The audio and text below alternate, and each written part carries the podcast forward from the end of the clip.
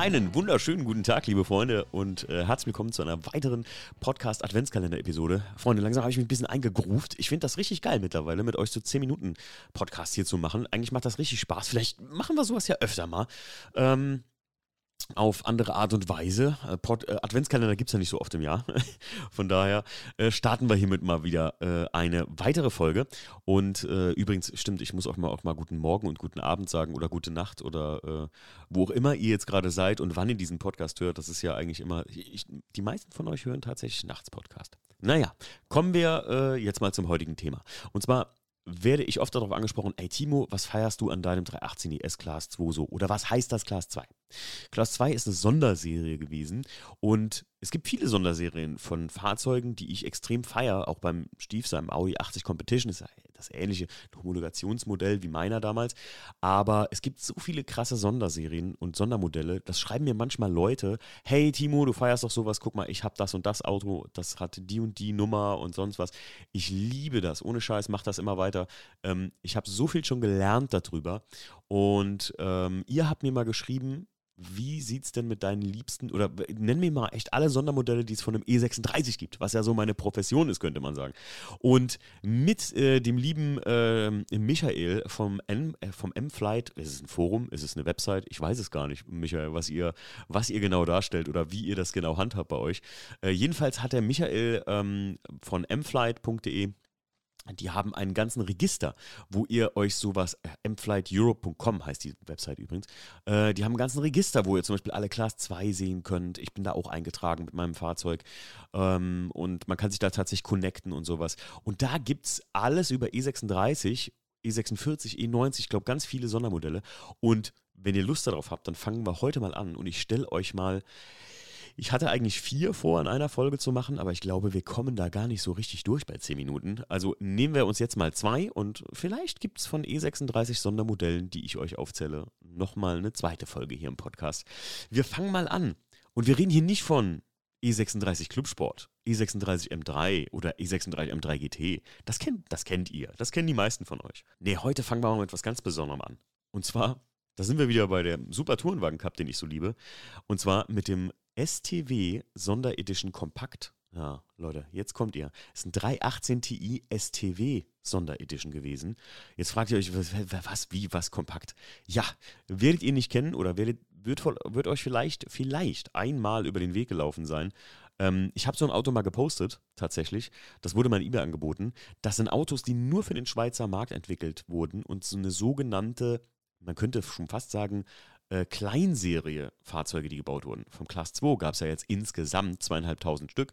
Ähm, 1000 für den deutschen Markt oder 1600, da streiten sich die Geister. Aber von dem STW Kompakt 318 Ti, da gab es gerade mal 46 Autos in der Schweiz. Wurden 1997 ausgeliefert und absolut nur in der Schweiz. Ähm, ist total die wilde Kiste, wenn ihr euch den anguckt. Gebt mal äh, Kompakt 318 Ti STW Edition ein. Also genau so hieß er. STW Edition Kompakt. Und ähm, absolut wilde Kiste. Der hat ähm, das LTW-Flaggendesign an allen vier Ecken, wenn ihr E36 M3 LTW kennt, äh, das Flaggendesign äh, ein bisschen abgewandelter Form, sowas wie das die Rennwagen hatten, hat er das an allen vier Ecken, also vorne rechts, vorne links, hinten rechts, hinten links. Und ähm, wurden alle in Alpine Weiß 3 ausgeliefert. Das Auto ist eigentlich ein bisschen drüber, aber irgendwie finde ich die Kiste gut. Wenn ihr jetzt gegoogelt habt, 318 Ti Kompakt STW Edition ähm, und ihr habt ein Bild vor Augen, dann bin ich mal gespannt, wie ihr das Auto findet. Wir gehen mal so ein bisschen durch die Specs durch. Was ich total geil fand, die hatten alle M-Cross Innenausstattung. Ja, M-Cross ist eine der Ausstattungen, das sind so feine Linien in M-Farben, die sehen so richtig 90s aus. Finde ich richtig sexy und ey, in dem Auto, also so eine Sitzausstattung, ich fände es richtig geil. Ich würde es richtig abfeiern. Die hatten auch alle schwarze Dachhimmel. Ähm, man muss dazu sagen, Motor war ein M42, also genau das gleiche, was im 318 äh, damals drin war. Ähm, also nichts Besonderes dafür, wie die Karre halt aussieht. Ne? Richtig schnieke, ich glaube, es sind 17 Zoll weiße BBS-Felgen gewesen. Also weiße Felgen auf einem weißen Auto mit so wilden Rennflaggen drauf. Und wenn das noch nicht gereicht hätte, Leute, hatte die Kiste noch in Mugello rot lackierte M3-Spiegel original verbaut, als die Dinger ausgeliefert wurden. Also, der sieht eigentlich aus, als hättest du äh, ne, Anfang der 2000er dir ein E36 Kompakt gekauft und äh, alles äh, bestellt, was der ATU so rausgegeben hat. Muss man einfach sagen. Ich finde, das Ding sieht heute echt ein bisschen lächerlich aus. Wenn man weiß, was dahinter steht ähm, und dass es eine sehr, sehr, sehr, sehr, sehr, sehr, sehr seltene Edition ist von 46 Autos nur, ähm, da muss man sagen, ist schon geil. Vor allem hatten die auch alle auf dem Handschuhfach eine Plakette äh, wo eure Nummer drauf war, also so eine eingenietete Plakette. Mich würde mal persönlich interessieren, ob das wirklich von BMW so ein Modell war, aber eigentlich, wenn die M-Flight-Jungs das so deklariert haben, dann war das wahrscheinlich echt von BMW. Aber ich finde es verrückt, dass die 46 Autos nur davon bauen, ne? Das ist schon ein bisschen irre. Und ähm, ich finde es auch geil, die Dinger hatten alle M-Paket. Und wenn ihr euch das Auto wirklich mal angeguckt habt, wenn ihr es noch nicht gemacht habt, dann macht jetzt mal kurz Stopp und gebt das jetzt mal ein, weil das ist eine Sache, die kann ich kaum erklären. Das Ding hat einen Spoiler, der ist oberwild. Und zwar hatte der einen, ja, wie soll man sagen, zweiteiligen Spoiler. Einmal auf dem Dach mit dritter Bremsleuchte und einmal für ein Kompakt, für E36 Kompakt reden wir von. Der hatte eigentlich kaum Platz hinten für Spoilerwerk. Hatte der noch einen unteren Spoiler. Also der war doppelt bespoilert. Übrigens, E36 Kompakt STW Edition, eins der wenigen Autos, die mit weißen Blinkern seitlich wie vorne und hinten halt mit rot-weißen Rückleuchten ausgestattet wurden. Das Ding hatte die Teile ab Werk. Finde ich auch sehr geil, wenn man sich ähm, jetzt mal die, wenn ihr euch Bilder anguckt oder so, die hatten auch die, die Seitenwangen der Sitze, die waren komplett aus äh, so einem anthrazitfarbenen Alcantara, das mit dem M-Cross zusammen. Also, sagen wir mal so, ich würde es fahren. Ich würde die Kiste fahren. Ich finde das sieht absolut drüber aus und sieht wirklich nach Anfang 2000er Tuning aus, gerade mit diesen weißen Felgen und so. Und das Ding hat ja dann auch Nullzug, also mit dem M42 Motorserie oder so. Auch krass eigentlich, ähm, ist ja ein Facelift-Auto gewesen, weil 97 wurden die alle gebaut. Und ähm, irgendwie sieht das dann halt alles noch ein bisschen weiter drum, mit den kleinen Blinkern, mit den etwas weiter vorstehenden Nieren und so, sieht alles ein bisschen, sieht alles ein bisschen drüber aus. Aber ja, das war der E36 318 Ti Compact STW Edition. Only for the Schweiz. Ähm, habt ihr so ein Auto mal gesehen? Also ist euch das schon mal vorgekommen? Wenn ja, schreibt mir mal bitte. Ähm, und wer von euch sowas fährt vielleicht sogar und vielleicht gar nicht weiß, was er da hat, ne? nur 46 Stück, Leute. Ich sag's euch. Äh, ich sag mal so. Da, da, ich glaube, für den richtigen Sammler ist das was wert. Aber da sind wir wieder bei einem guten Punkt.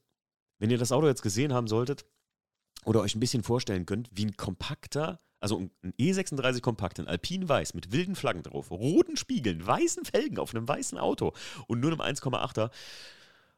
Und dann noch relativ bunte Sitzausstattung. Ich glaube, viele Leute haben sowas tatsächlich in die Presse gejagt damals, ne?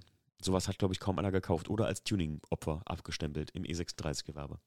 Naja, Kommen wir mit unserem zweiten Sondermodell, über das wir heute reden, mal zu einem, ja, waschechten Rennboliden und dem wohl seltensten M3, den es gibt. Jetzt denkt ihr euch, ja, der meint jetzt hier M3 LTW. Mitnichten, meine Freunde, mitnichten. Es gibt noch was viel selteneres als ein M3 LTW. Und zwar den M3R, den australischen, könnte man sagen.